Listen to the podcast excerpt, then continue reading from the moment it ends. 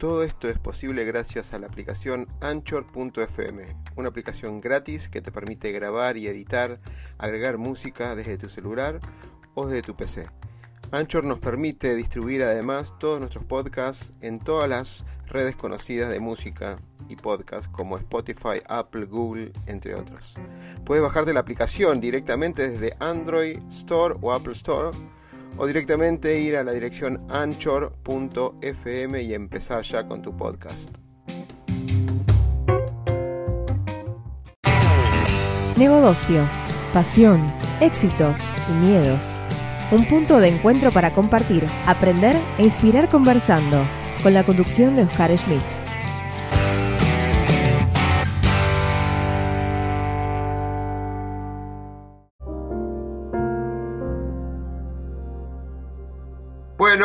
Era yo, chicos, no eran ustedes. era yo que tenía activo el de YouTube. Siempre fuiste vos, Oscar, siempre. Siempre, la culpa la tengo yo. Y bueno, bueno, es así. Bueno, bienvenidos al primer, ahora sí, bienvenidos al primer programa de Martes Coach. Esto costó un montón, en el sentido que lo teníamos programado hace tres meses, pero por idas y vueltas, eh, bueno. Acá, para hacer un, un paneo, porque dicen personas con propósito extraordinario, dice, uh, hay una presentación como diciendo tremendo, presentación de, pero propósito extraordinario, la intención, más, más allá del acto reflexivo que, que, yo por lo menos viví, espero que ustedes también estos cuatro meses, de encontrarse con uno mismo. A veces no es tan bueno y a veces es más que interesante, eh, donde vale más la persona que es y no los cargos y no las empresas por donde trabajan. Así que nada de cargos, nada de empresas de donde trabaja y empezamos así como para presentarnos. Si quieren hacer un, un, panel, está primero Ulises, segundo Pablo, tercero Santiago y cuarto Oscar, en el orden que yo veo acá en la, en la lista. ¿Se quieren presentar así rápidamente? Ulises, vos. Dale. Dale, ¿qué tal? Buenas tardes a todos. Un placer estar acá. Bueno, yo soy Ulises León Candico, eh, amigo de Oscar, que eso es lo más entretenido y lo más divertido que uno puede decir. Soy licenciado en seguridad y una serie de otras cosas que me han llevado en el camino más que nada de la seguridad pública, la inteligencia y en la aplicación de uso de tecnologías. Después tuve tareas en el, en el, Estado, nacional, provincial, en el sector privado, pero hoy vamos a hablar de experiencias personales que creo que son las más enriquecedoras. Genial, genial, excelente. Pablo, te toca a vos. Pablo Pereira. Bueno, buenas tardes a todos. Eh, gracias, Oscar, digamos, por este, por este espacio eh, que planteaste. Eh, yo, digamos, básicamente soy un experto de seguridad que sigue trabajando en la Administración Pública Nacional. Y, bueno, son muchos años de trabajo en compañías privadas, públicas, siempre relacionada, digamos, a todo lo que es ciberseguridad. Este, y esa es, mi, lugar, ¿no? Es uno de mis lugares dentro de, este, de este mundo. Ok. Santiago. Bueno, gracias, gracias Oscar, gracias a todos por, por este espacio, este, este rato entre amigos. Eh, bueno, yo también soy un especialista en seguridad con 20 años en la profesión. Eh, me dedico, si querés, a, a, a vender tecnología y, y, en las redes sociales expliqué por ahí qué es lo que, qué es lo que significa vender para mí eh, y probablemente vuelva a salir en, en la tarde de hoy son 45 años, tengo dos hijos y, y, la verdad, en general, vivo una vida muy tranquila y muy feliz, así que este, acá, acá me tienen contento. Genial, genial. Mi tocayo Banchero, Banchero, que no es el de las pizzas, está claro. claro es que me, me, mataste la presentación porque me iba a presentar como, como, padre de la pizzería, ¿viste? Pero bueno, eh, no soy el que hace las pizzas en este caso.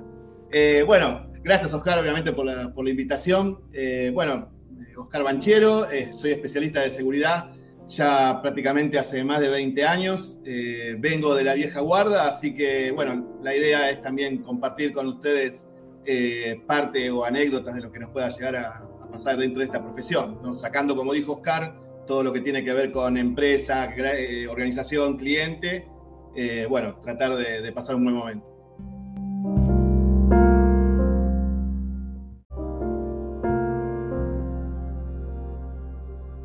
Bueno, acá la primera pregunta ya es eh, golpeadora. Ya, la primera pregunta es, yo vengo trabajando desde 2015 con algo que es un taller de propósito extraordinario, que lo uso mucho en el coaching, más de la introspección, porque me pasó que mucha gente entre los 30 y los 45, y hay algunos chicos también, adolescentes entre los 25 y los 60 años, en ese rango, 30 y 50 es el que más pronunciado, eh, se le pregunta, ¿cuál es el sentido de tu de estar en este mundo, más allá de las creencias si continúa la vida o no, lo podemos hablar tranquilamente, abiertamente, somos, digamos, bastante abiertos para tocar el tema, es cuál es el sentido de nuestras vidas hoy por hoy. ¿Para qué estamos en esta tierra? ¿Nos ocupamos? Sí, seguramente ocupamos con muchas cosas, pero cuando nos levantamos todos los días, ¿cuál es nuestro propósito? No como meta, ¿cuál es nuestro propósito de esto de ni siquiera, todavía la segunda pregunta sería cómo cambiar el mundo. ¿Cuál es nuestro propósito? Propósito transformador que nos transforma y nos alimenta todos los días. Cuando llegamos, cerramos el día y decimos, wow, che, ¿cómo logré? Qué bien que, hice todo lo que hice y tengo ganas de no dormir para seguir adelante. La estoy presentando, le estoy dando una cuota porque yo sé mucho de las experiencias de lo que vivieron ustedes, los idas y vueltas, de todo, de todo lo que me a lo largo de esto, casi en promedio los conozco 10 años en general y algunos 20 años, casi alrededor de los 20 años. Fuimos profesores, alumnos y fuimos cambiando también alumnos, profesores. Así que la primera pregunta mortal, digamos, es, ¿cuál es nuestro propósito transformador? ¿Cuál es nuestro propósito extraordinario en esta vida? ¿Quién quiere empezar? Santiago. Santiago. Eh, mira, yo me, levanto, si querés, me levanto todos los días y, es un pensamiento recurrente. Eh, yo quiero crear valor, crear riqueza. para, mí, para mí no tiene sentido pasar por esta vida sin crear riqueza. Yo, no, quiero creer que eh, consumí más recursos naturales, lo que fuera, energía, tiempo, consumí más de lo que pude crear. Creo que pasamos por esta vida con la capacidad, tenemos el potencial de tomar cosas simples y hacer algo complejo, más rico con valor. Entonces, para mí es crear riqueza. Mi, propósito es crear riqueza. Pero, o sea, no, significa hacer dinero, ¿no? Digamos, crear riqueza es, es algo mucho más, mucho más amplio. Interesante. Yo tengo una repregunta en breve. ¿eh? ¿Pablo?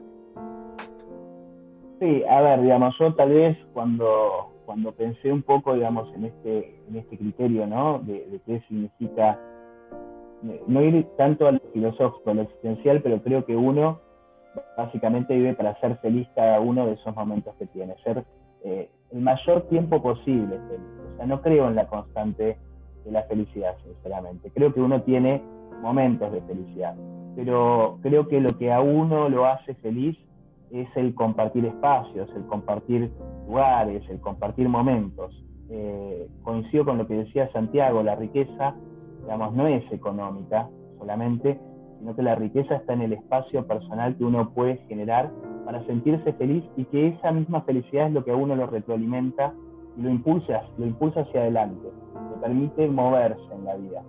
Eh, creo que, digamos, dentro de esta situación que tenemos de, pandemia, eh, muchos de nosotros eh, le hemos dado un sentido de valor mucho más fuerte a la vida y, el ser feliz también tiene que ver con lo profesional, por supuesto que tiene que ver en poder hacer lo que a uno le satisface, lo que a uno le gusta, es compartir ese espacio también.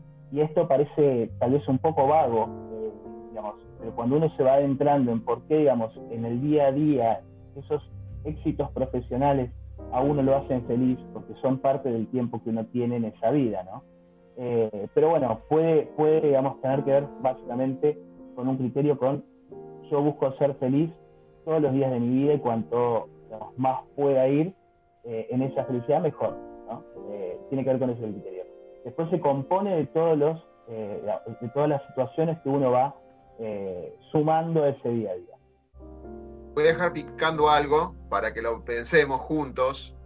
La felicidad, Aristóteles decía, es el justo medio de algo. El justo medio que lo único que el que lo puede definir es uno mismo y, como seres sociales, y vamos a sacar algunos speech de Pichón Riviero, de Facundo Mares, que lo he leído y escuchado por ahí, es somos seres sociales.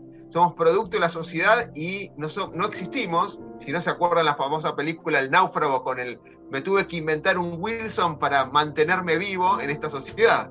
Así que eso lo vamos a, repreguntar en un, ratito. ¿Quién quiere seguir, Oscar? ¿Quieres vos? Eh, bueno, dale, yo también estoy de acuerdo con tanto con las palabras como eh, lo que dijo Santiago como lo que dijo Pablo. Eh, añadiría riqueza mental, ¿no? O sea, tratar a lo largo del día poder absorber todo lo que sabes que te puede llegar a hacer bien. Yo, por ejemplo, a mí me cuesta un poco despegarme de mi profesión. Eh, porque estoy prácticamente desde que me levanto hasta que me acuesto y a veces ni me acuesto.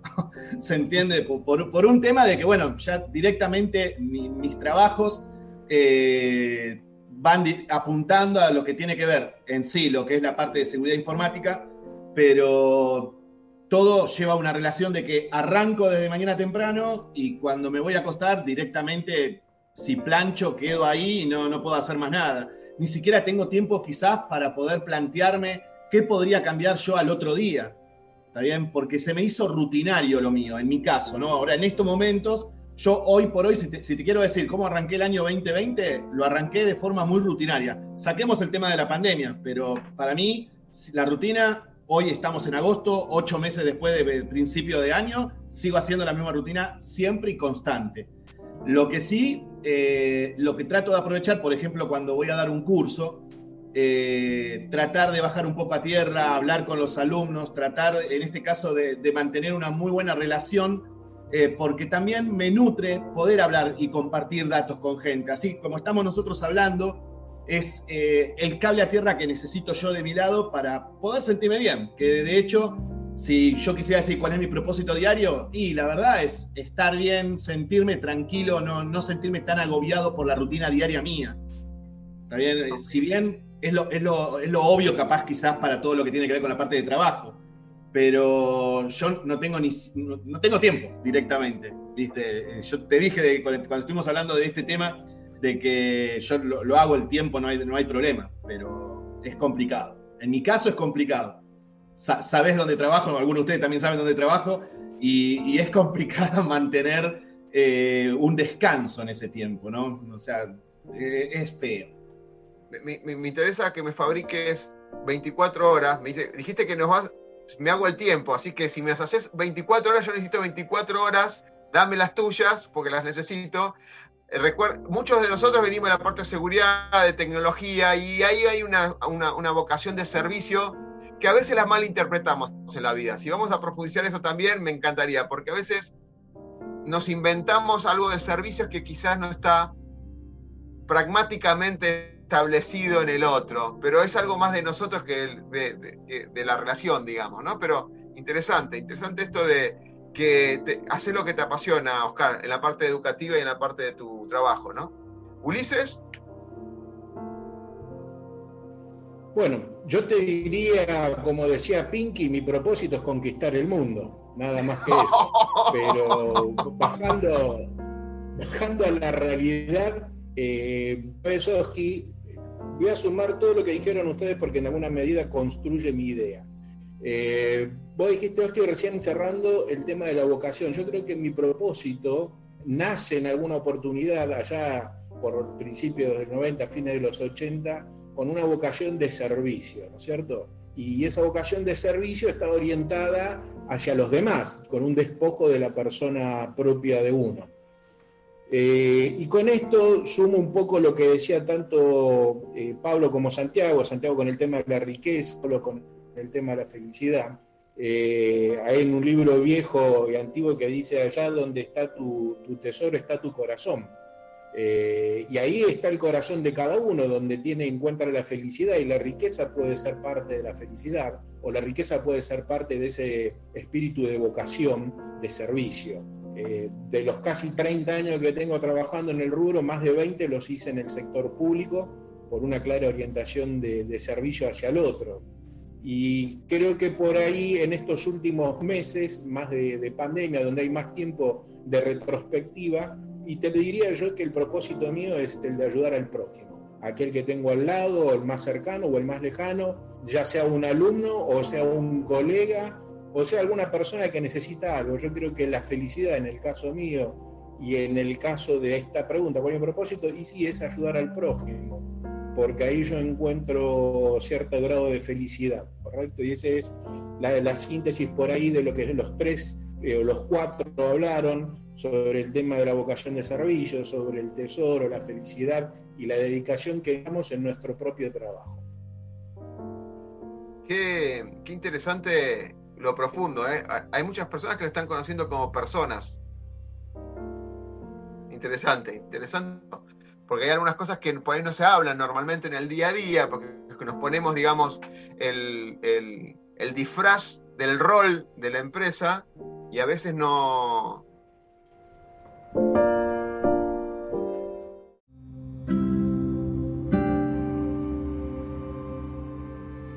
no, se profunde, no, se hace profundo, digamos, este intercambio. Esto no significa mostrar debilidades ni nada por el estilo, ¿eh? ser vulnerable, todo lo contrario. Uno tiene que tener la autonomía y la autoestima bastante alta para poder hablar de estos temas y seguir empoderado para hacer las cosas.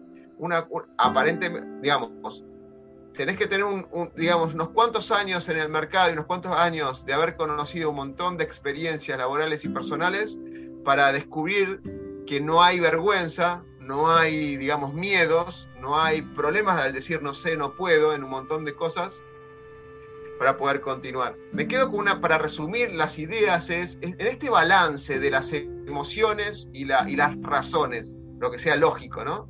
En este, en este balance de la felicidad como emoción, en este balance de la pasión, lo que nos apasiona, contra lo que la vocación, o sea, lo que por lo que nos pagan, por lo que necesita el mundo, de alguna manera, ¿cómo encuentran el balance entre lo que les apasiona y la vocación en sí para crear un mundo mejor? Yo sé que es muy complicada esta pregunta, chicos, ya sé que es muy...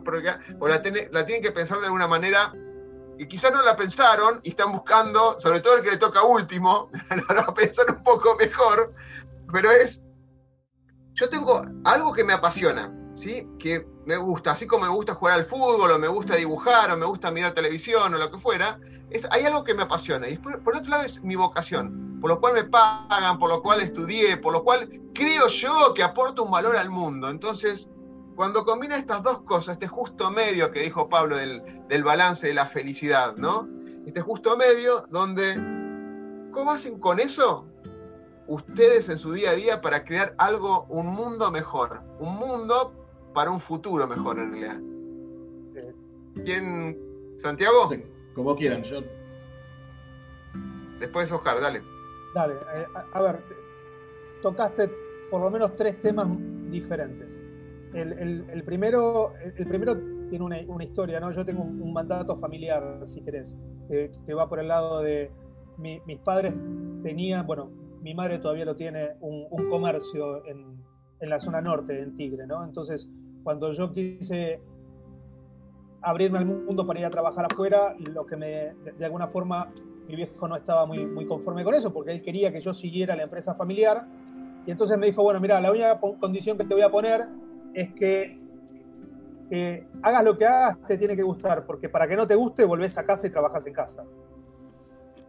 Y eso me quedó como, como muy marcado, ¿no? O sea, me voy a trabajar afuera, me voy a trabajar para otro, para una empresa, pero más vale que me guste, porque si no me va a gustar, para eso me lo banco a mi viejo. mi viejo fue una gran inspiración porque mi viejo, entre otras cosas, era, era docente y yo lo veía con una gran felicidad por ser docente, ¿no? Daba clases en un, en un secundario de adultos a la noche este, y volvía tarde y cansado, pero él era feliz. Eh, haciendo eso, eh, enseñando. Creo que también eso un poco me marcó. Lo segundo tiene que ver con que yo me, imagino a mí mismo como, como una cuerda, como una soga, compuesta por decenas de hilos entrelazados. Porque la verdad me gustan un montón de cosas. Entonces, parte del trabajo sobre mí mismo que tuve que hacer en los últimos años es a qué le digo que no. Si me gustan tantas cosas diferentes, ¿a qué le digo que no? Y, te digo que en este tiempo de, introspección y retrospección de, los últimos meses, me terminé cuenta de que en realidad todos esos hilos siguen estando presentes y constituyen este, lo que soy, y que le dan fuerza o le dan sentido eh, a, la conclusión final a las que termino llegando en un montón de temas, que toman un poquito de cada cosa eh, y, conforman el racional de la, de, la postura, de la idea final o, de la posición. Entonces, eh, vos me preguntabas, bueno, este, el mundo mejor. Bueno, yo creo que todo el día estoy, todo el día, todos los días estoy pensando y haciendo cosas para un mundo mejor. Eso no significa que vaya a ser mejor para todos. eso es otra pregunta que por ahí vamos un poquito más adelante, ¿no? Pero eh, yo permanentemente estoy pensando en cómo, cómo destilar algunas ideas, simplificar algunos conceptos, comunicar, buscar formas de comunicar mejor el problema. A mí me gusta la seguridad y hay un problema de fondo muy complejo. Este, y hay un montón de personas que, no entienden y entonces, bueno, ¿cómo hacer para que entiendan? Y el mundo mejor en ese sentido viene por el lado de que si cada vez somos más dependientes de la tecnología, y reconocemos que hay gente mala, y si querés después hablamos de qué es lo que yo entiendo por gente mala, hay que proteger eh, la integridad de, las personas o de sus bienes, como fuera que sean, ¿no? No, solamente físicos, y entonces necesitan herramientas, pero también necesitan entender qué y cómo y por qué tienen que hacer todo eso. Entonces, yo creo que sí, permanentemente estoy aportando para un mundo mejor. Bien, Santiago, entonces te sumás también a la idea de Ulises, que es hacer algo para el prójimo, concientizando y contribuyendo a, su, educación de alguna manera. Es, una forma de crear riqueza, por eso yo decía, digamos, si uno ayuda a que otros puedan proteger mejor, por ejemplo, sus ideas o su trabajo, también estás creando riqueza. Yo creo que ahí estoy creando riqueza. Genial. Oscar. Ahí está. Eh, a ver, em, lo mío es medio también. Yo siempre soy el más complicado, ¿no? Por lo que estoy viendo y estoy escuchando, debo ser el más complicado de todo. Pero en el caso mío, bueno, vos, Oscar, conocés, mi historia. Eh, bueno, muchos conocen cómo, cómo, fue la historia mía de, cómo arranqué dentro de este tema.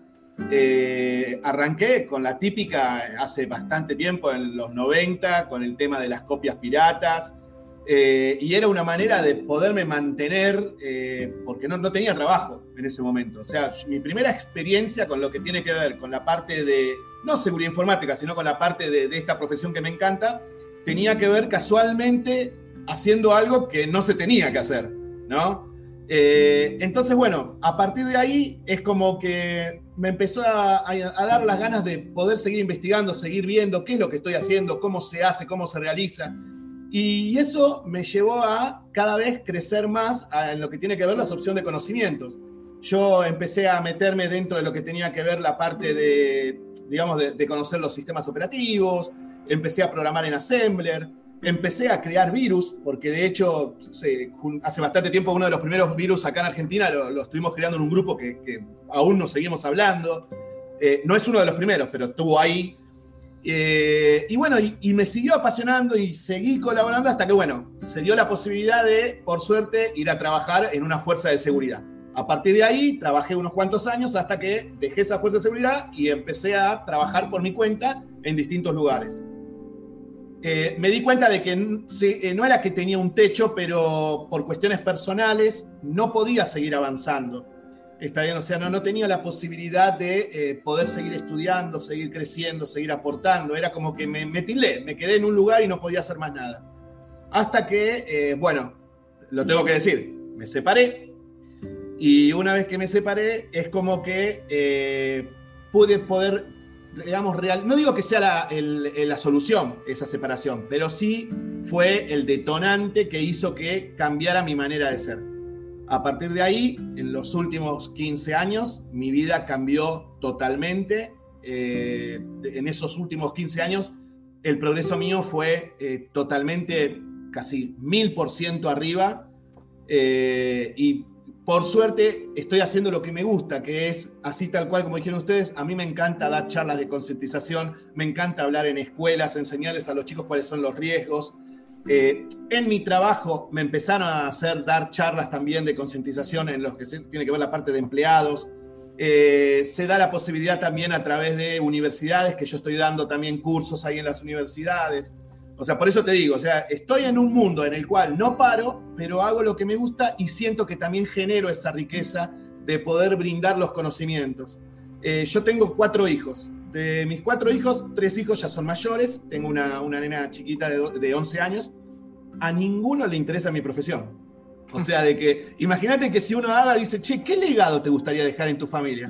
Y el legado son todas las computadoras, todo lo que tengo, después nunca más, ¿viste? Toda la biblioteca, los disquetes, hace bastante, los CD, todos los libros, todo, absolutamente, yo estoy seguro de que van a parar a la calle, ¿viste? O van a parar a la calle o los van a vender, ¿viste? Eh, pero, entonces, ¿cuál fue, eh, en este caso, parte de lo que yo quiero? Y bueno, a alguien le tengo que enseñar todo lo que sé. Por eso me brindé de lleno en, lo que es la educación. Me encanta enseñar. O sea, yo por mí puedo estar cuatro o cinco horas explicándote cuánto es uno más uno y no tengo ningún problema, porque tengo una paciencia de aquellas y por suerte eh, a mí me quedaron mis abuelos que, son, que, eran italianos. Eh, tengo la crianza de ellos y, me dieron la posibilidad de brindarme lo máximo que pueda. Y ahí es, digamos, lo, lo que yo podría otorgar como valor agregado, ¿no? Mis conocimientos y, bueno, y darlos, sin importar el costo. Está bien, porque generalmente cuando vos enseñás a través de una universidad, quizás en un curso a distancia, vos no tenés idea quién le estás enseñando del otro lado. Entonces, la, idea sería, bueno, vamos a generar una, un, digamos, entregar un poco de conocimiento, pero vamos a tener que limitarnos en algo porque tampoco vos querés, como dijimos al principio, conquistar el mundo. ¿Está bien? O sea, pienso yo, no sé, quizás hay varios que tienen ganas de decir, bueno, a ver, eh, ¿existe la herramienta automágica para poder explotar y conquistar el mundo? Y mirá, es un botón la herramienta y no la tenemos acá, está en otro lado el botón. Eh, claro, lo tiene Ulises, pero no sé si va a hablar, de ese tema. Qué interesante, qué interesante me dejaste pensando de que, tengas una pareja o alguien que te acompañe, ¿no? Más allá, puede ser la pareja, puede ser una familia que te acompañe. actualmente estoy casado, y, bueno, y estoy con mi pareja actual que, eh, digamos, es la que siempre me apoya con todo esto, porque vos imaginate que yo me levanto quizás a las 6 de la mañana y hasta las 12 de la noche estoy laburando. No, no, no, no, no, no, estoy haciendo un juicio de valor con, de tu pareja, estoy diciendo que bueno a veces volver y tener a alguien a quien llamar, a alguien con quien contactar, el, confidente, sea la pareja, sea un amigo, sea esa familia cerrada, algo, que de alguna manera te, te, impulsa, ese, ese, e, e, el ser empático, digamos, ¿no? No el ser simpático, el, ser empático donde de alguna manera te está ahí, a la par, te escucha, es una oreja, y escucha y la catarsis y lo que fuera, pero está ahí, sin, sin aconsejarse siquiera, pero está ahí. Me, me, me, vino solamente recién. Pablo, vos, ¿qué es vos eh, en tercer lugar? Sí, sí, sí, sí, básicamente digo, eh, lo que comentaba un poco Oscar, lo comentaba Santiago, y también haciendo un poco digamos, de retrospección, fuimos hablando sobre la vida. Eh, digamos, vos planteaste digamos, una, una, pregunta, abriste una pregunta que tenía que ver con cómo nosotros a través digamos, de nuestra acción, de nuestro trabajo, de nuestra vida, vemos cómo aporta hacia el futuro, ¿no? Y yo creo que estamos en un punto de quiebre hoy en Argentina y en el mundo, no solo en Argentina. ¿Cuál es el punto de quiebre? Que los seres humanos tuvimos que volcarnos en un 95% a procesos digitales. O sea, eh, el, abuelo que antes pagaba la factura eh, y hacía la fila en el banco, hoy pasa, digamos, por un proceso digital. digamos, la persona que hacía un trámite en un juzgado hoy manda un correo electrónico a ese juzgado y termina haciendo, digamos, alguna impresión de algún formulario, mandándolo otra vez en un proceso digital. Ese proceso, que nosotros veníamos transitándolo en un camino, digamos, eh, tal vez un poco más lento y amigable, se aceleró de una manera exponencial. las personas se volcaron a, ese mundo. Y es el mundo en parte donde nosotros estamos. Obviamente el mundo sigue funcionando por una serie de factores más. Existe la industria petrolera, existen otras industrias. Pero esta nueva revolución tecnológica lo que hizo fue, digamos, terminar de volcar a la operación digital todos esos procesos. Eh, y obviamente, como, como comentábamos, a nosotros nos hace feliz el hecho de poder colaborar en que las personas, digamos, mantengan su privacidad, mantengan la integridad de sus datos. Esto parece un poco de manual, ¿no? Porque adentro tiene otros contenidos que mantengan la posibilidad de que las sociedades no sean manipuladas a través de la inteligencia, digamos, colectiva de los sistemas de Data, eh, que o sea, cuando hablamos soberanía de datos, hablamos de que nuestra nación se pueda conectar con la posibilidad de un cifrado propio. Entonces, nos vemos atravesados para poder encarar el futuro, en pensar en el futuro, desde el presente pensar en el futuro, en cómo vamos a encarar estas situaciones tecnológicas en el futuro, ¿no? Pero además, ¿qué cambió? Fundamentalmente cambió la cultura. La cultura se vio atravesada por una digitalización forzada, y no solo en Argentina. Son ejemplos las, empresas que han crecido muchísimo eh, con, con, todo lo que tiene que ver con conferencias, el uso de dispositivos a nivel mundial. Eso, por consecuencia lógica, al haber más dispositivos y más servicios, abre la brecha y abre la brecha de la privacidad, de la soberanía digital de las naciones, abre la brecha de los usuarios, abre, abre un montón de aspectos que tienen que ver con cómo nosotros desde este presente empezamos a pensar en cómo aportamos hacia el futuro soluciones y cómo protegemos la información. Eh, en mi caso, digamos, pensando en el Estado y en los servicios que el Estado tiene que brindar hacia la población. Creo que eh, ese, es el punto de conjunción en el que estaba pensando cuando conversábamos. Genial, genial, Pablo. Eh, me haces pensar que hay una frase que dijiste que me parece paradigmática. Aprender del futuro, dijiste. En el presente tenemos que aprender del futuro de algo que no pasó, pero sí dejas dicho donde el pasado, lo que venía del pasado ya no alcanza, lo que aprendí en el pasado, sino tengo que colaborar en esto de aprender del futuro. No sé cómo, pero está, está buena esa frase. Está bueno porque quizás vos, como mencionaba Oscar y Santiago, colaborás con el, este aprendizaje que vos ya tenés, se lo das a las personas que no saben cómo anticipar la próxima jugada. Y eso ayudaría. Pero qué más profundo sería cómo hacer para aprender de algo del futuro que no sabemos qué va a venir, pero sí estar preparado. Interesante. Ulises, en, esta, en, este, en, este, en este vaivén de lo que es pasión y lo que es vocación, tu mirada de, hacia el futuro. Bueno, hacia el futuro lo llamamos a McFly. Nos subimos al DeLorean, aprendemos todo lo más podemos y volvemos. Eh, una solución simple y fáctica sería esa. Eh, arranco con la pregunta, ¿no? El balance para crear un mundo mejor. Eh, de chiquito, cuando hice mi, mi, carrera, iniciaba ya a los 12 años, 13 años en el liceo, lo primero que te hacían hacer a la mañana era la cama después de un par de flexiones de brazo y alguna que otra cosa más. Pero ¿por qué hacer la cama? Lo primero, porque es una tarea simple y sencilla. Y al iniciar el día ya arrancaste terminando una tarea. Con esto lo que te quiero decir es lo siguiente, muchas veces las tareas simples y sencillas son las que nos dan ese impulso, ese inicio a hacer algo, a cambiar.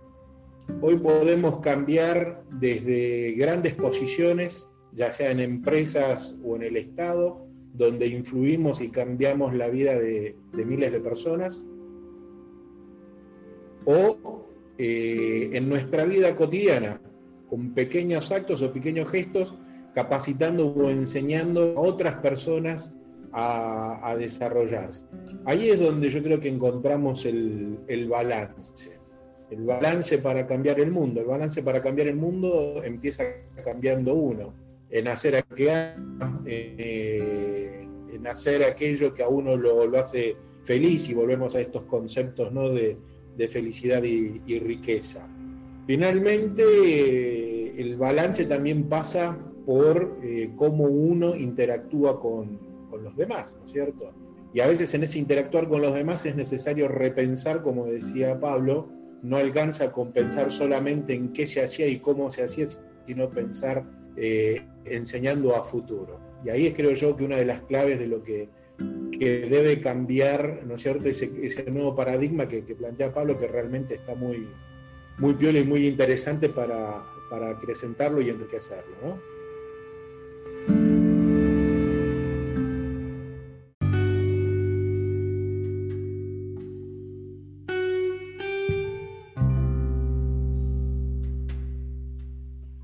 Um,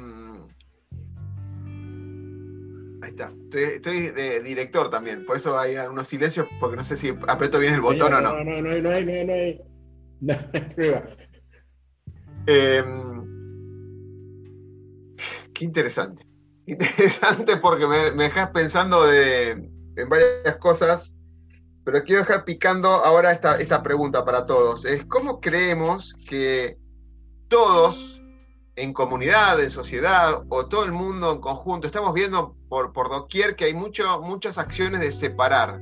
Separar para reinar o separar para dividir y digamos, focalizar, se le nota al escucharlos que tiene una, digamos, una convicción de que ayudando, concientizando y que la gente se eduque o aprenda es la única manera de, construir un mundo mejor.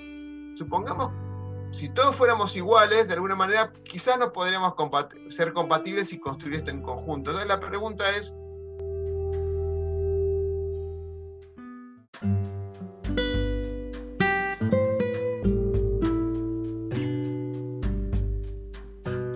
por este lado, sino en general es qué es lo que esperan o qué necesitaríamos que el mundo tome en cuenta como tips o como ideas para que el futuro sí sea mejor, pero no en cuanto a ustedes solamente. ¿Qué es lo que le gustaría que el resto del mundo pensara en este sentido? ¿Quién quiere empezar? Qué silencio. Arranco, arranco, arranco, que no hay problema. Los, últimos seremos los primeros y los primeros seremos los últimos. Eh, no sé si vale de algo eso. Mira, Oscar, yo creo lo siguiente. A ver, eh, hay un principio tomista aristotélico. Hoy me tocó ser filósofo, ¿viste? No hablé nada de temas técnicos. Que dice que el hombre por naturaleza es bueno, pero por, con tendencia a ser el mal. Dice que el hombre naturalmente es bueno porque es, es hecho de, Dios, ¿no es cierto? Conforme a su voluntad y a su imagen y semejanza. Pero que tiene con eso del libre albedrío la tendencia a hacer el mal. Con esto, ¿qué te quiero decir? En la humanidad, en la historia, lamentablemente, de la humanidad, eh, hay celos, fundamentalmente, envidias, eh, hay eh, intereses creados, propios, a veces son comprados, esos intereses son generados, y la realidad es que todo eso es lo que hace que el hombre se divida. Mirá, te voy menos teológico, te voy a, 500 años de guerra en el Peloponeso. Eh, los conceptos de por qué se originaba la guerra. Y en la guerra vos encontrás todo, porque en la guerra encontrás eh, las grandes acciones altruistas como las grandes bajezas del hombre.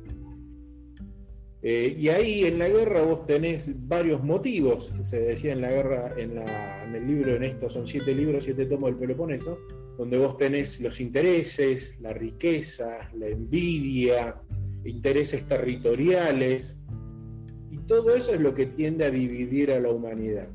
No solamente la división por, por, por equipos de fútbol, vos sos de boca, lamentablemente nadie te culpa, yo soy de River, tampoco nadie me culpa y no, y no hay un problema con eso, pero sin embargo nosotros logramos convivir y hacer un montón de cosas grandes y buenas, Oscar, siendo en teoría antagónicos desde el punto de vista deportivo. Lo mismo sucede con otras cuestiones raciales, religiosas, tiene que ver con la intolerancia. Y en tanto existe esa intolerancia, en tanto exista la maldad per se en el hombre, no vas a encontrar la posibilidad de esta unidad en la cual hoy acá, cinco finos caballeros, nos encontramos hablando y llegando a, determinadas conclusiones de la importancia de la riqueza, que no es una riqueza material, sino que es una riqueza más de la felicidad, más de lo espiritual, que nos encontramos hablando de la importancia de compartir el conocimiento, de despojarnos de vanaglorias truchas en teoría y de decir no tengo problema en compartir tal o cual información con con otro país, con otra fuerza de seguridad. Pero eso no lo encontramos en la sociedad a nivel mundial. No se ha logrado en la sociedad a nivel mundial nunca poner de acuerdo en absolutamente nada. Fíjate vos, después de la Primera Guerra Mundial, eh, se hace un organismo internacional, no da función, después se crean las Naciones Unidas, con los pocos o malos aciertos que ha tenido. El problema de la humanidad es el hombre per se. Eh, por este concepto que decimos, ¿no? o que yo considero, de que el hombre tiene e-, esa condición de, querer lo que tiene el otro, de tener una condición poco orientada a la tolerancia. Y sin tolerancia nada vamos a poder construir. Y ahí le dejo la palabra a los demás porque si no, eh, Oscar después me pega en privado, porque es un interés.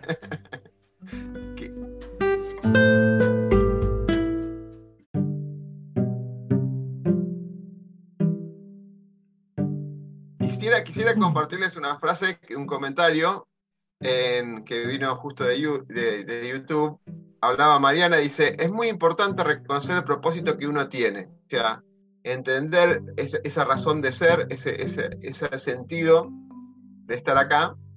Y, y, también es importante poder ser como uno es siempre. Hay como un balance, ¿no? Hasta que uno se encuentra para qué existe verdaderamente, porque hay varios dogmas o cosas que todavía no nos damos cuenta. Por eso a los treinta y pico uno como en un momento eh, hablaba Santiago y hablaba Oscar de, esta conformación de la familia y que nos dicen algunas cosas que hacer y para nosotros es verdad absoluta y a los treinta y pico nos damos cuenta, quizás no era tan verdad absoluta. Era, lo hicieron con mucho amor, pero por ahí estaban sesgados y nosotros aprendiendo una, una generación diferente aprendemos otras cosas o le sacamos valor a esas cosas y le damos valor a otras. Por eso el tema, el tema esto de, las guerras, la, primera, la Segunda Guerra Mundial ahora, digamos, entendemos que deberíamos haber aprendido algo, pero como lo cuenta Ulises, seguimos sin aprender muchas cosas. Seguimos sin aprender muchas cosas. ¿Quién quiere continuar con esto de, de, qué podría el mundo o le podemos pedir al mundo para, para, cambiar? Quiero hacer, quiero hacer un comentario, no, no, no para continuar, sino para hacer un comentario de acuerdo a lo que dijo Ulises, que también estoy totalmente de acuerdo, que una de las cosas que siempre se nos enseñó a nosotros, eh, me imagino nuestros padres, nuestros abuelos, ¿no? en mi caso mis abuelos, siempre se habló de la palabra es una cuestión de cultura. ¿Está bien? Eh, que hay muchas diferencias a nivel de lo que es la gente en Europa, lo que es la gente de América del Norte, lo que es la gente de América del Sur. Hoy por hoy, eh, así como vos dijiste, esos quiebres hacen también de que nosotros mismos nos discriminemos dentro de nuestro mismo también continente. Y así va sucediendo en todos lados. Eh, yo, en ese caso, mi, opinión personal, yo no sé si es una cuestión de cultura, pero yo sí sé que todos somos seres humanos, todos somos iguales. Acá no hay alguien que tiene dos cerebros, dos corazones, cinco manos, cinco piernas, tiene superpoderes. Acá no se está hablando de eso. Acá lo que se está hablando es de que si vos realmente tenés la posibilidad de poder brindarte el todo para poder colaborar para hacer este mundo mejor, si tenés la posibilidad y mandate directamente, no tengas vergüenza en decir no sé cómo hacerlo. Está bien, porque es mejor admitirlo que decir no sé cómo hacerlo. Eso también es algo que está pasando mucho en nuestro país. De acuerdo a todo lo que está sucediendo, nadie dice la palabra sinceramente no sé cómo hacerlo. ¿Se entiende? O sea, no la dice nadie. Es preferible que algún día se acepte eso, que se admita y que a partir de ahí uno pueda llegar a, poder contribuir para, para, para, crecer para todo, para mejor. ¿No? O sea, no estoy seguro. Eh, eh, pero está muy, eh, digamos, sería como un cachetazo. O sea, aceptar eso en algunos casos significa no tener el poder. Es como que se, en, en algunos puestos se está esperando, decir, no sé, no puedo, lo tengo que investigar o lo que fuera, es una una demostración de debilidad eh, en muchos contextos. Si hay algo que aprendí de una frase, hay una frase que dice, eh, cuando se es positivo es una afirmación de poder. O sea, siempre hay que tratar de ser positivo. El solo hecho de ser positivo ya es una afirmación de tener ese poder. Entonces, si vos estás todo el tiempo negando una realidad o todo el tiempo diciendo no, no, no, no, sin siquiera ver lo que se puede llegar a hacer, y ahí no tenés ningún poder. Ahí es como directamente bajar los brazos, que es lo que sucede, si pongo el ejemplo de lo que está sucediendo acá, con el tema este de la pandemia. ¿No? O sea, hay gente que prácticamente está en una posición económica complicada, que trata de hacer el esfuerzo de que no puede salir a la calle, o que hay algunos que salen a la calle, pero hacen cualquiera, y bueno, y ahí sucede todo lo que está sucediendo, pero realmente eh, más allá de una cuestión de cultura, que también en cierta medida lo tengo que aceptar porque es real, es real, uno mira la tele y se da cuenta de que hay mucha diferencia. Eh, no es una cuestión de discriminar, sino es una cuestión de, ver que somos muy distintos comparados con otras personas. Pero lo que me da bronca es de que, y esto ya lo, vuelvo a decir, es a nivel personal, todos somos iguales, todos somos seres humanos. Es cuestión nada más de que, está bien, no, no sé cómo, cómo podría, eh, si vos me decís qué manera eh, sería buena de mejorar el mundo, y ojalá existiera ese botón de que nos haga a todos iguales. No iguales a nivel de decisiones, porque seríamos robots, está bien, sino eh, que uno pueda tener el poder de decidir, de afirmar, de poder eh, colaborar, aportar, y que, bueno, obviamente, si tiene que bajar los brazos, lo tiene que bajar, pero por una cuestión propia, no por una cuestión de atrás. Vos viste de que yo pertenezco a una empresa muy conocida y yo, eh, como, como dijeron ahí en el comentario que dijiste, yo a veces cuando tengo que hablar, tengo que hablar con la firma en el pecho. ¿Se entiende? Pero por una cuestión de, imagen y bueno, porque es parte de, la empresa mía. ¿Está bien? Pero por afuera, ¿por qué no puedo decir o afirmar lo que yo realmente siento? Por eso yo siempre, eh, los que me conocen saben que yo soy una persona recontra abierta y sin filtros. Si tengo que decir, lo digo. ¿Está bien? Porque, porque soy así, porque directamente para mí es preferible decir algo y no guardártelo y dentro de un año te vas a arrepentir por qué no lo dije. No sé, es mi manera de pensar. ¿eh? Está, claro, bueno, es, el tema de, las famosas, eh, las tres patas de la, confianza, ¿no? O sea, si, ah, si no logras decir lo que pensás y hay incoherencias, es una de las. Te, genera falta de confianza en la relación. Si lo que decís no lo haces, es la falta, la incoherencia de la, de la responsabilidad. Y si no sos, no sos, tu historia, digamos, no, no tu historia te condena, pero tu historia no es reflejo de lo que estás pensando ahora, de alguna manera que fue réplica de lo que, lo que fuiste haciendo y también es como que genera una falta de confianza. Digo confianza como ejemplo porque ustedes conocen mucho, mucho lo del tema de la seguridad de diferentes puntos. Santiago y Pablo, ¿qué, ¿qué, piensan sobre el tema de esto de qué deberíamos hacer como sociedad o como mundo para, para mejorar? Ahí me gustaría, digamos, eh, compartir algo que, que, decía Ulises, ¿no? Que hablaba eh, de, la, de, la, maldad como, como, algo abstracto, ¿no? O sea, eh, algo que nosotros estamos viendo es el proceso en el cual el mundo, en nuestro caso, va a una ciberguerra, ¿sí? Va, digamos, eh, por diferentes motivos, ¿no? Las potencias mundiales, China, Estados Unidos, Reino Unido, Australia, diferentes países configuran y terminan invirtiendo cientos de millones de dólares para generar, digamos, frameworks de lanzamiento de ataques, para generar escenarios de infecciones masivas, para generar...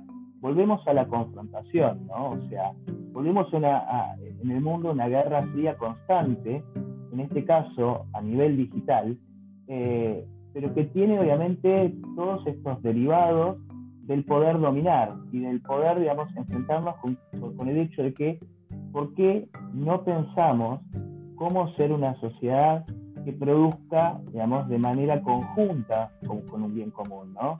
¿Por qué seguimos pensando en, chocar, digamos, y en erosionar el, poder, digamos, como una nación? Eh, también lo que nos demuestra el, el contexto actual es que los países en realidad buscan aislarse a través, digamos, de una determinada frontera pero no termina sucediendo porque la colaboración, en este caso, por ejemplo, para una vacuna es necesaria. Entonces, parece, utópico lo que, planteo o el consejo que, me gustaría, o el tip, como quieran llamarle, pero tiene que ver con eh, ahondar en el criterio de paz, de tener paz entre nosotros, de tener paz eh, entre las naciones, de tener paz y colaboración y lo difícil de esto es eh, eh, el egoísmo innato en el ser humano, creo. O sea, eh, desde tiempos inmemoriales, o sea, una, los primeros seres primitivos, cuando tenían hambre, si había otro ser, digamos, de, digamos, la misma especie, que tenía comida, o otro ser, iba y le sacaba la comida. O sea, son los, los, los casos este, por los cuales vemos en la naturaleza del hombre que existe esa, esa colisión. Entonces, si tuviese que pedir algo en este mundo y para el futuro es que trabajemos de otra manera en paz, que, empecemos por hablar de no agredirnos. ¿En cuántas universidades vemos que existe la materia, digamos, una materia que tenga que ver con la paz directamente? Con cómo mantener la paz, con cómo mantener ese esquema, digamos, de equilibrio entre eh, los recursos y la realidad de lo que uno puede, debe y quiere dar, no puede, no quiere y no debe dar. Eh, es, bastante más largo, pero tiene que ver con, eso eh, y tiene que ver con bajar los niveles de toxicidad en, ese lugar, por lo menos que es el que uno ve todos los días, pero se expande un montón de situaciones. bueno, ahí, eh, hay un montón de conceptos interesantes, ¿no? Porque en algunas materias, perdón, en algunas carreras está la materia ética y entre ellas se valora lo que es la ética o la moral, digamos, que la, la ética, digamos, de la sociedad, eh, o principio de la sociedad, pero seguimos teniendo un, un, mercado, trabajos que se premia, se premia al individuo y no al equipo, por ejemplo, o se premia al individuo y no a la, a la organización. Entonces, eh, qué interesante es que en vez de premiarte por las notas, por el examen que solamente sacas, sino que te hagan un trabajo práctico grupal que te que fomente mucho más eso, que te, fomente más por el la colaboración, por no solamente la colaboración de ese grupo que está en esa aula, sino que te, que te ayuden a, a premiarte por acciones que hiciste, que hiciste en la sociedad. Por eso me parece esto de la paz y buscar un propósito, que el propósito no sea como el tema, el, el concepto amplio que desarrollaron ustedes, el tema de la riqueza. Riqueza es darle, o sea, darle valor, darle valor a una sociedad. O sea, desde mi punto de vista yo aporto este valor y, espero que los demás hagan lo suyo, ¿no? Creo que lo decía María Teresa de Calcuta, digamos, si no me equivoco, que una gota más en, el mar, digamos, no, parecería que no hace la diferencia, pero esa gota, si no estuviera, el mar sería diferente. Entonces, pensar eso en el sentido de contribuir cada uno en el buen, eh, compartiendo estos valores, me parece súper, súper interesante, aunque todavía vemos distancias, ¿no? Y no, no, nos limitemos a decir, no, no lo hago porque los demás no lo hacen. Santiago, perdón que te saco unos minutos, decime vos. No, eh, me, explotan, me explotan un montón de ideas y estoy tratando de, hilarlas, pero eh, vamos a tratar de hilarlas. a ver, llegué a tener 20 paquetes de fideos y 5 kilos de arroz en, el, en la alacena al principio de la pandemia. Y, voy, a, voy, a volver a, voy a volver a eso en breve. Eh, pero hablas del mundo y cuando vos hablas del mundo yo pienso en culturas y cuando pienso en culturas pienso en muchas culturas. Una de las cosas que descubrí en los últimos meses entre Netflix y, y Amazon Prime es este, muy buen contenido, series, películas que vienen de Europa del Este, que vienen de Asia, que vienen de la India, que vienen de África, este, o que vienen de Australia y, nos muestran una cultura que es diferente a la que venimos consumiendo. O sea, venimos consumiendo la cultura autóctona, si querés, argentina, latinoamericana y un, un paquete muy grande de cultura norteamericana occidental. Cuando abrís este, el placar y ves que de pronto hay muy buen contenido y muy buena, mucha riqueza cultural en contenido proveniente de Turquía este, o, de China o de países africanos, además empezás a percibir otras formas de pensamiento, otras lógicas, este, otros eh, mindset, otras formas de, eh, percibir la realidad y de operar sobre la realidad. Entonces, Vivimos en un mundo que se está globalizando, pero si querés, se está globalizando recién ahora, cuando podemos empezar a disfrutar y tenemos acceso a esa otra cultura que no es la occidental, o que no es la occidental norteamericana. Entonces, eso para mí me, da un poquito de esperanza. Ahora, al mismo tiempo, y algo que mencionaba Ulises también antes, yo creo sinceramente, ¿no? De que no somos todos iguales en el sentido de el nivel de conciencia que tenemos sobre la realidad, sobre la realidad, sobre nosotros mismos, sobre el otro. es como que las personas vienen al mundo, nacen con un distinto, con, con distinta cantidad de conciencia o con distinta profundidad de conciencia.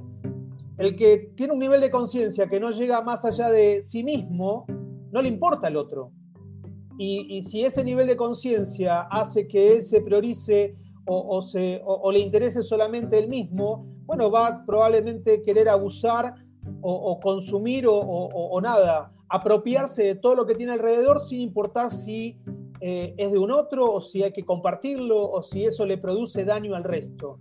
Entonces, ¿hay un porcentaje de la población que es así? Sí.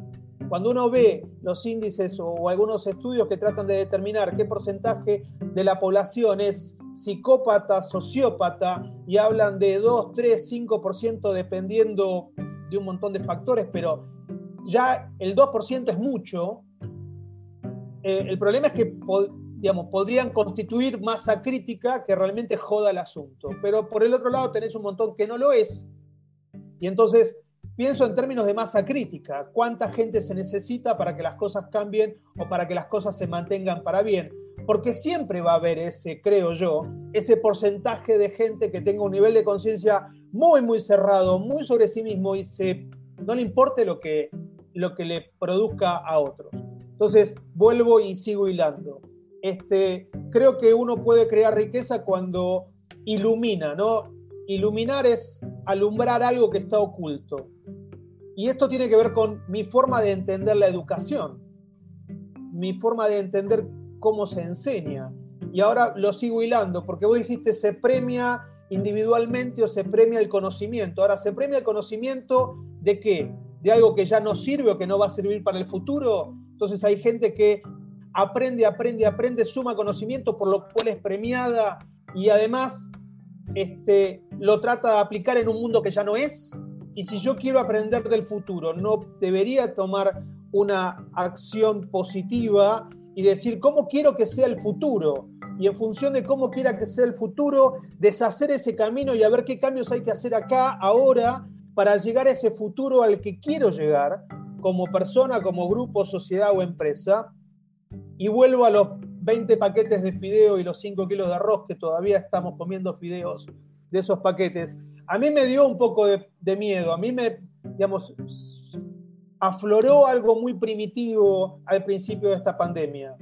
Eh, después no sé si me acostumbré o en realidad me relajé y empecé a, mirar con un poquito más de calma todo este, lo que está ocurriendo en el mundo, porque no va a ser la última pandemia. Y no va a ser la última pandemia por...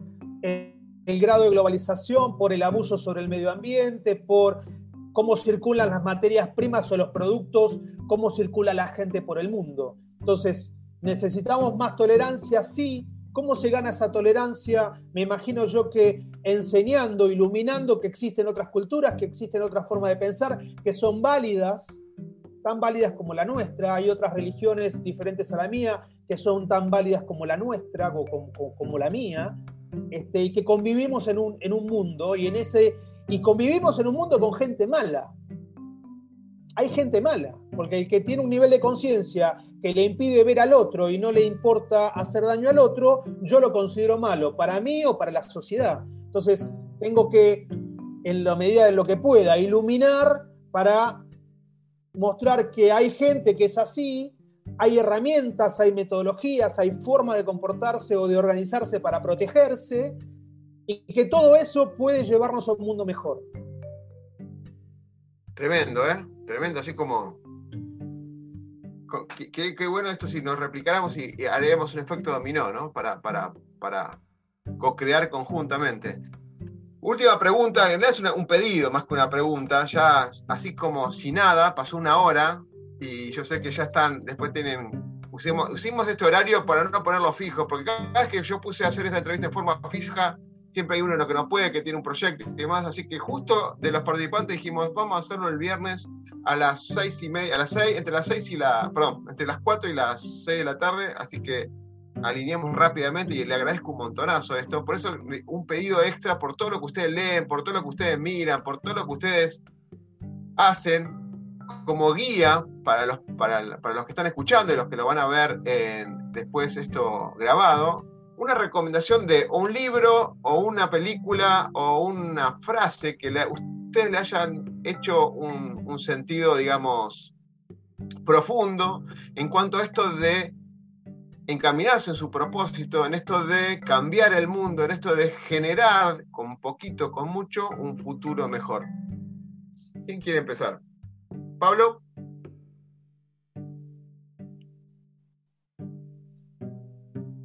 Sí, a ver, se me ocurren algunos, eh, algunos libros, algunas frases, ¿sí? pero digo, como, como conclusión, eh, me acuerdo, digamos, cuando era, adolescente y leí 1984 de George Orwell. Eh, digo, me impactó básicamente que en ese mundo gris, sea, la condición para subsistir justamente fuese la invasión al otro, pero la invasión total, de algo que se consideraba el otro total, el, total, digamos, del, Estado y el Ministerio del Amor y todas estas cuestiones que tenía que restringían, ¿no? Eh, ¿Y qué restringían eso justamente, o qué termina restringiendo cualquiera, cualquier modelo que cierre el pensamiento de esa manera, la libertad de pensamiento, eh, termina restringiendo la posibilidad creativa, la posibilidad, digamos, de resiliencia, termina, termina disgregando todos esos puntos. Eh, ¿Y cómo lo vinculamos? O sea, que esta pandemia que estamos viviendo eh, no nos termine disgregando y aislando más lo que per se lo hace la enfermedad. Que logremos volver a conectarnos después de esto, ¿no? Que logremos salir de, de esos mundos o esos lugares grises donde eh, por circunstancias egoístas, por circunstancias de algún tipo, se, ponen eh, en, la, en, la diaria, ¿no? que la vemos como una constante. Yo al principio de esta pandemia, o sea, como, contaba Santiago, ¿no? con los, eh, los 5 kilos de, arroz y los 20 kilos de fideos, este, a mí las primeras noches me costaba dormir y pensar eh, en cómo iba a ser el futuro, en cuánto tiempo iba a durar esto, cómo lo íbamos a llevar, hasta dónde llegábamos. Ese, ese propio mundo gris se lo arma uno, hasta que en algún momento de este tiempo hace un clic. Y logré conseguir algo nuevamente que tiene que ver con la fuerza vital, con salir de ese espacio gris. O sea, con querer vivir, con aferrarse a la vida y amarla más que nunca, porque vemos que al día de hoy hay más de 760.000 personas que han perdido la vida. Entonces, eso es lo que a mí me motiva a decir, digo, salgamos de ese mundo gris enclaustrado y volvamos a pensar en revincularnos, no en pensar estructuras para aislarnos más aún. Genial, e-, genial, Pablo. Sería mi conclusión. Genial, Pablo, genial. Oscar, una recomendación y una conclusión. Una tiene que ser, eh, empieza el mundo del cine conmigo, ¿viste? Porque yo soy fanático de las películas. Eh, no, no, lo que puedo decir, a ver, eh, yo siempre, esto es medio loco lo que puedo, lo que puedo explicar, pero me, hago comparación de mi vida con varias películas. O sea, hay varias películas que he visto y que me encantan y que si yo hago un paralelismo con mi vida, tienen mucho que ver conmigo. Por ejemplo, tenés la película Náufrago, en donde vos tenés, lo tenés ahí a Tom Hanks solo, ¿no? envuelto en una isla y que él, todas las acciones que él haga están ahí. Y en mi vida he pasado por esa situación, en el cual estaba en un, en X empresa y era una burbuja que no podía hacer absolutamente nada, no podía salir, no podía expresar, no podía hacer nada. Está bien. Eh, y después está la de Forrest Gump, que Forrest Gump para mí es un peliculón, y que representa parte de lo que ha pasado a lo largo de mi vida, que vos fíjate que la película está basada en toda la experiencia que él va, a, medida que va avanzando, va recolectando cosas nuevas en su vida. ¿Está bien? Y él se va adaptando también en cierta medida. Y eso es lo que, lo que yo, yo me siento así, o sea, me, siento directamente, corre Oscar, oh, corre, ¿viste? Pero digamos de que eh, yo si quisiera... Eh, recomendar, obviamente, esas dos y después la que sabes que soy fanático junto con vos, que es Gladiador. Está bien que sabes muy bien que arranca de una manera, tiene su propósito final, que lo cumple y ya pienso yo que prácticamente es feliz la persona. ¿Está bien? Para, por la duda que no, no, haya visto el final.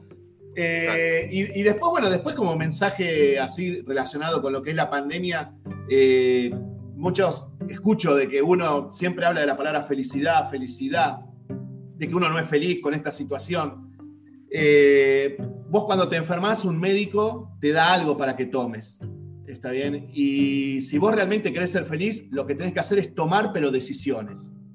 ¿Está bien? Eso es lo que uno tendría que, empezar un poquito más a, pensar, eh, directamente no quedarse en el molde, sino empezar a tomar decisiones y, bueno, y a partir de ahí ver cómo sigue todo, ¿no? O sea, ojalá pudiéramos tener también el famoso botón de la futurología para poder saber lo que va a pasar. No, por ahora no lo tenemos, pero sí somos responsables de nuestras acciones. Entonces, bueno, el que le, pensemos lo que vamos a hacer. El, que le alcance esa pastilla cercana, digamos, para ver el futuro, pásenla, muchachos. Por lo menos apostamos a algo, tenemos plata y, ayudamos además un montón de más gente, digamos, ¿no?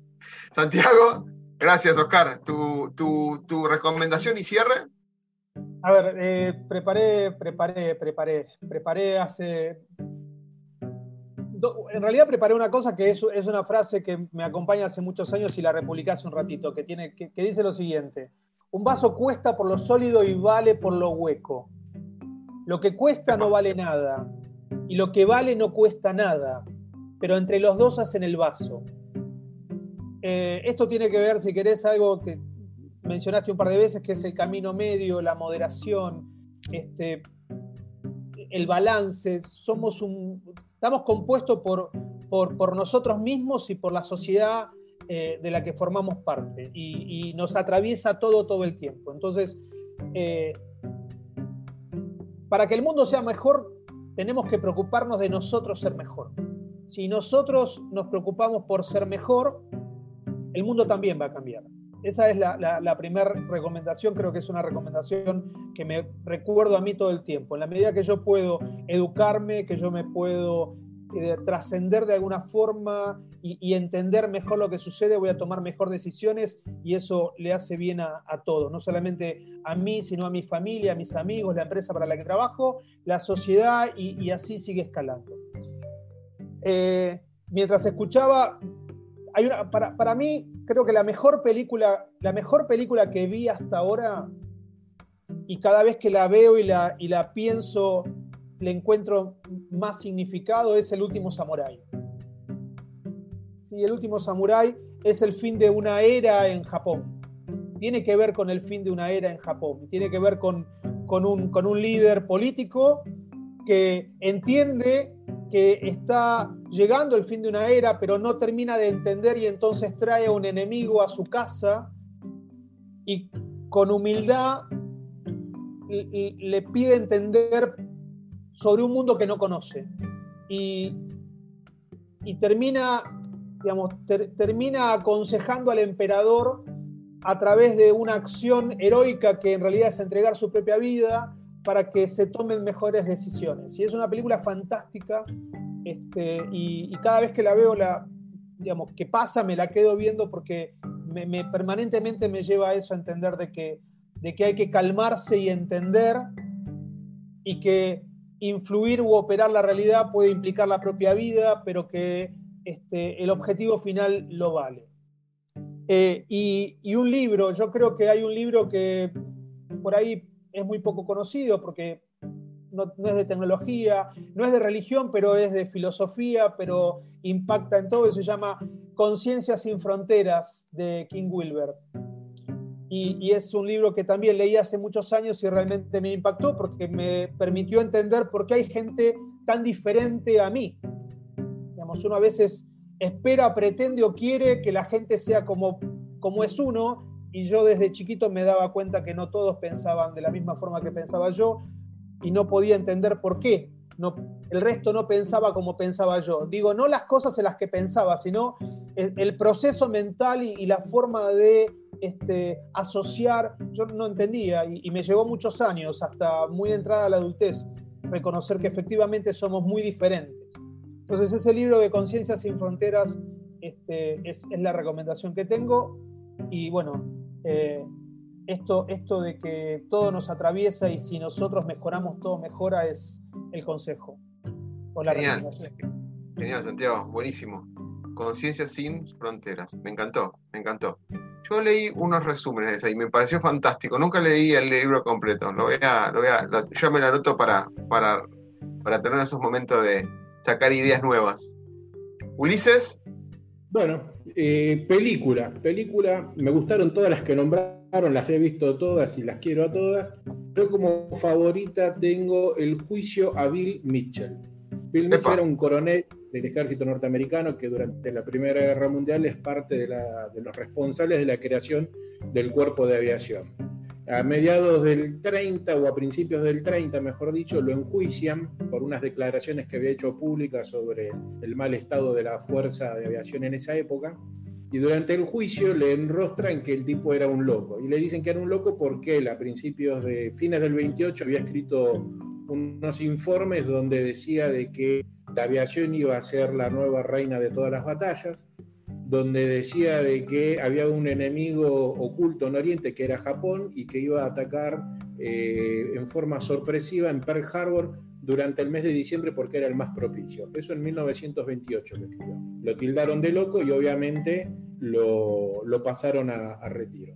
Y traigo este juicio porque es la innovación, el tipo era un innovador, era, era un buscador del futuro, un poco lo que decía Pablo, ¿no? aprendía del futuro y veía era un proyectista, era un creador, un hacedor. Es una película que la recomiendo mucho. En cuanto a libros, El Retorno a la Antigüedad de Kaplan hace un recorrido por toda la historia antigua de la humanidad y trae pequeñas, pequeños relatos, pequeñas frases y pequeñas recomendaciones de libro que es una manera rápida, simple y sencilla de tener un correlato de lo que fue toda la, antigüedad en la humanidad y cómo la humanidad se ha desarrollado a lo largo de ese tiempo. Finalmente la frase. La frase te la voy a cerrar con esto. Eh, todos queremos, evidentemente, un mundo mejor. No, no conozco a nadie que no quiera un mundo mejor. Muy probablemente dentro de ese mundo mejor al que todos aspiramos, cada uno aspirará de una manera u de otra, pero todos aspiramos a un mundo eh, que sea más tolerante, donde no haya tanta, eh, donde no haya guerras, donde no haya tanta maldad. Y la frase que, que cierra esto y que cierra cuál es la clave para un mundo mejor es una frase también escrita en un libro hace varios miles de años, que es de orden judeo-cristiana, que es amarás a tu prójimo como a ti mismo. En tanto y en cuanto nosotros no empecemos amando al que tenemos al lado y tratando de comprenderlo, de ponernos en sus zapatos, no hablo de ese porcentaje que hablaba Santiago, que es que ya tiene su naturaleza una maldad extrema, sino en el prójimo, el que tenemos al lado, al que queremos enseñar, al que podemos educar, al que podemos ayudar. Es a partir de esa frase que creo yo que podemos eh, hacer un mundo mejor. Y esa es mi frase del día y del cierre. Genial.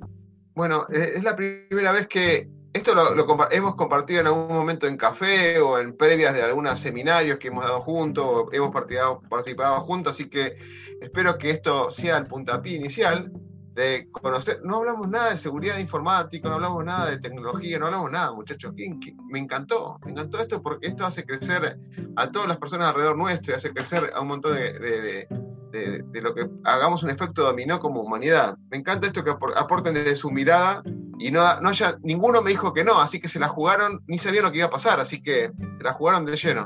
Le agradezco un montón ah, por haber participado en este primer programa de Martes Coach. El próximo no sabemos quién va a ser, porque es eh, así, es tan espontáneo como ocurrió esto, pero va a haber una seguidilla semanal o quincenal tratando un poco estos temas de un, personas con propósito extraordinario como son ustedes. Bueno, gente, muchas gracias y nos vemos la próxima. Gracias. Muchas gracias. Muchas gracias también. Un abrazo grande, Oscar, y a todos, queridos amigos. Saludos. Chao. Chao, chao.